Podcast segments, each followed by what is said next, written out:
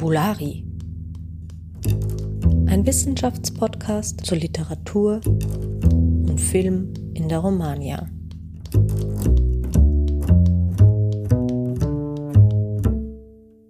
Herzlich willkommen zu einer neuen Folge von Fabulari, dem Wiener Romanistik-Podcast. Mein Name ist Benjamin Loy und ich spreche heute mit Julia Dondorici, die wissenschaftliche Mitarbeiterin für rumänische Literaturwissenschaft sowie französische und frankophone Literaturen an der Freien Universität Berlin ist.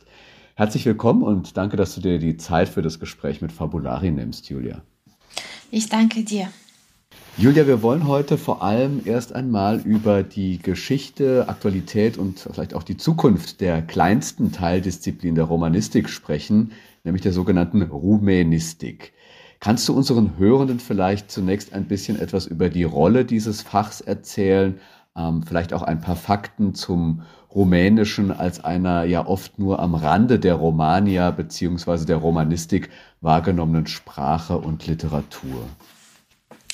Ja, tatsächlich ist die Romanistik äh, heute ein sehr, sehr kleines Fach innerhalb der Romanistik im deutschsprachigen Raum. Es gibt im Prinzip nur noch zwei sehr kleine Lehrstühle in Berlin und in Jena. Die meisten anderen Standorte, universitären Standorte in Deutschland haben nur, nur in Anführungszeichen Lektorate. Das heißt, die Studierenden können die rumänische Sprache äh, lernen und ähm, ein paar Kurse zur äh, Literatur und Kultur belegen, aber sie können nicht ein ganzes Studium belegen, wie zum Beispiel für Französisch oder für Spanisch oder für Portugiesisch der Fall ist an den meisten Universitäten, wo Romanistik äh, angeboten wird.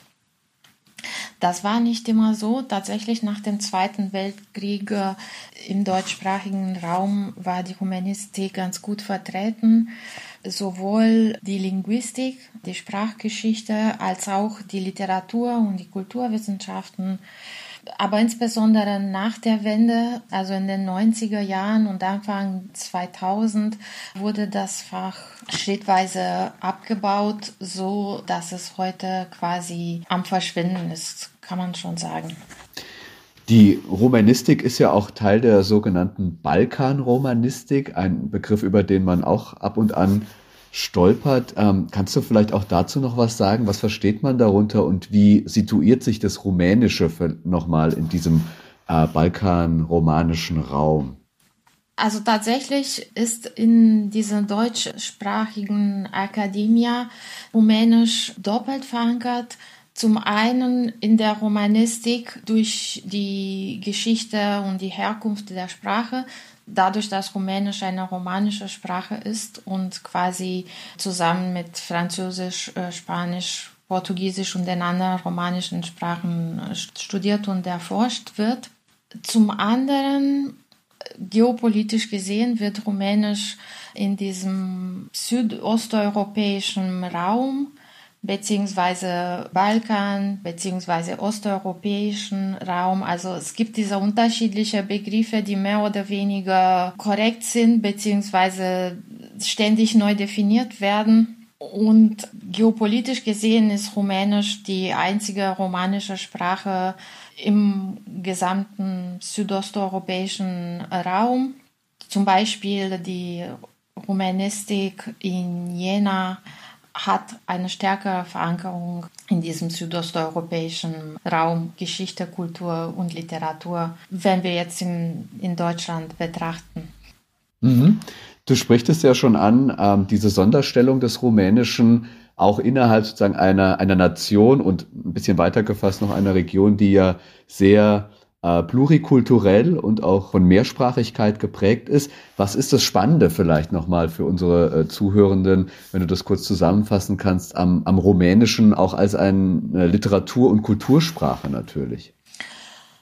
Das Interessanteste und tatsächlich auch sehr wenig wahrgenommen, sowohl in Deutschland als äh, oft auch in Rumänien, ist die Tatsache, dass die rumänische Kultur und vor allem die rumänische Literatur, die uns hier mehr interessiert, war immer schon nicht nur plurikulturell wie alle Kulturen eigentlich, aber tatsächlich immer eingebettet in plurilingualen, in mehrsprachigen Konstellationen.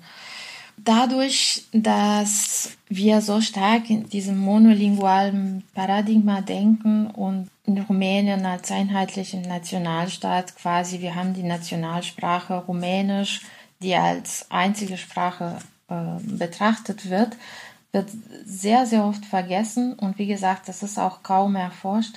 Die Tatsache, dass immer schon in der Geschichte Rumänisch an der Seite vielen anderen Sprachen existiert hat, vielen anderen Sprachen, die in Rumänien nicht nur gesprochen, aber auch geschrieben worden sind.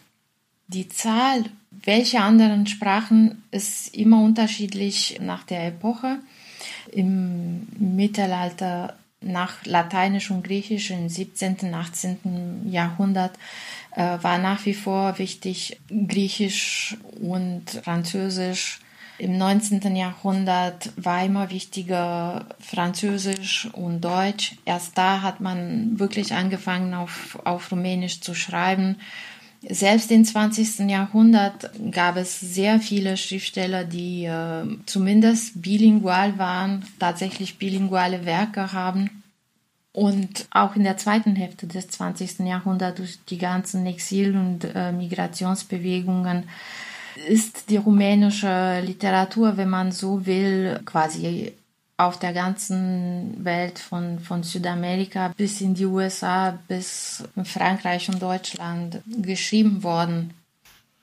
Ja, das, das klingt alles super interessant und macht eigentlich umso ähm, unverständlicher, warum die Romanistik ein ja fast vom Aussterben bedrohtes Fach ist, könnten wir sagen. Ähm, du bist auch Leiterin eines BMBF-Projekts mit dem Titel Rumänische Literaturen als integrativer Teil einer transnationalen Romanistik. Worum geht es bei dem Projekt und welche Strategien kann die Romanistik vielleicht verfolgen, um das Rumänische, die Romanistik als eine Teildisziplin stärker zu fördern? Tatsächlich ist die Idee beim Entstehen dieses Projektes gewesen, die Rolle und die Bedeutung der Romanistik neu zu, neu zu denken, neu zu evaluieren in der aktuellen Forschung und Lehre. Und zum einen knüpft dieses Projekt von seiner Grundidee her an der ganzen Tradition oder selbst an der ganzen Konzeption der Romanistik als solche in Deutschland, das immer schon ein sehr stark komparatistisches Fach war. Zum anderen geht es darum, auch die neuen Perspektiven, die durch ein globales bzw. transnationales Denken in der Literaturwissenschaft auch für die, für die Romanistik und für die Romanistik produktiv zu machen. Es geht genau darum, diese plurikulturelle und plurilinguale Aspekte der Romanistik stark zu machen und Verbindungspunkte zur französischen Literatur, zu spanischsprachigen Literatur und so weiter zu finden und sie auch den Studierenden aufzuzeigen. Also das ganze Netzwerk der romanischen Sprachen und Literaturen stärker zu betonen und nicht so ähm, isoliert die einzelnen Fächer zu sehen. Mhm. Mit einem dieser äh, Netzwerkaspekte beschäftigst du dich ganz besonders im Rahmen deiner Habilitation, nämlich äh, mit den rumänischen transnationalen Avantgarden. Ähm, da gibt es ja viele schillernde Figuren. Ich persönlich kenne nur eine ein bisschen näher, nämlich Isidore Issou, der ja diese Avantgarde-Bewegung des Lettrisme in äh, Paris gegründet hat, Anfang des 20. Jahrhunderts. Aber auch sonst hast du es ja schon erwähnt, ist durch die, die regen zwischen Rumänien und vor allem auch Frankreich und Paris ähm, natürlich ein Austausch entstanden, der viele bekannte Namen hervorgebracht hat. Ähm, Sioran, Ionescu kennen wahrscheinlich ähm, die meisten, die hier zuhören. Womit beschäftigt sich dein Projekt zu den Avantgarden jetzt genau? Und vielleicht kannst du auch noch mal etwas zu dieser besonders intensiven Beziehung zwischen Rumänien und ähm, Frankreich beziehungsweise Paris sagen. Ja, tatsächlich beschäftigt sich mein Projekt im Allgemeinen mit den äh, transnationalen Aspekten in den Avantgardenbewegungen der ersten Hälfte des 20. Jahrhunderts und äh, speziell mit der rumänisch- und französischsprachigen Avantgarden. Diese Verbindung ist eigentlich in der Entwicklung der Avantgarden selbst angelegt. Und zwar Rumänien ist nur eine Fallstudie.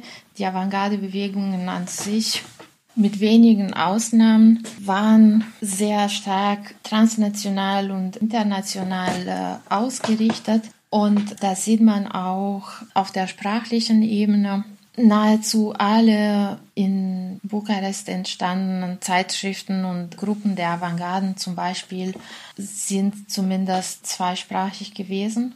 Also die erste äh, Sprache war Französisch, außer Rumänisch. Aber wir sehen Zeitschriften, die Originalwerke auf Deutsch, auf Englisch publizieren auch sonst waren die Verbindungen, also die, die persönlichen Beziehungen, aber auch die, die professionellen zwischen Bukarest und Paris sehr, sehr stark. Die Zahl der Künstler und Literaten, die sowohl in Bukarest als auch in Paris gelebt haben und sich an Avantgarde-Gruppen an beiden Standorten aktiv beteiligt haben, ist sehr, sehr groß. Man würde gar sagen, die Mehrheit der rumänischen Avantgarde-Künstler waren auch in den Pariser Avantgarden präsent.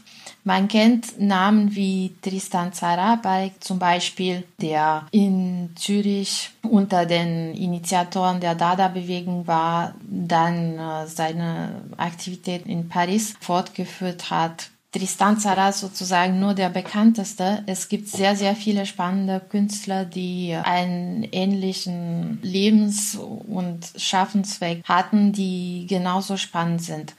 Was auch wichtig ist, man sagt sehr oft Bukarest-Paris, wie ich jetzt auch gemacht habe, weil die Beziehungen da sehr, sehr intensiv waren. Aber man muss es eigentlich in einem noch stärker globalen Kontext sehen. Es gab viele Künstler und Literaten, die zum Beispiel während des Zweiten Weltkriegs weiter emigrieren mussten, die nach Südamerika zum Beispiel gegangen sind oder in die USA, die quasi tatsächlich auch über Europa hinaus künstlerische Beziehungen entwickelt haben. Mhm. Du hast uns ein äh, Textbeispiel, ein kurzes Zitat mitgebracht von einem dieser rumänischen Avantgarde-Künstler, nämlich äh, von dem Dichter Ilaria Woronka. Da wollen wir als einmal kurz reinhören. Tatsächlich habe ich dieses Zitat ausgesucht, weil es mir exemplarisch scheint für die ganze Ideologie und auch für die ganze Aktivität äh, der rumänischen Avantgarden. Dieses Zitat lautet, dintre toate națiunile, eu aleg imaginațiunea.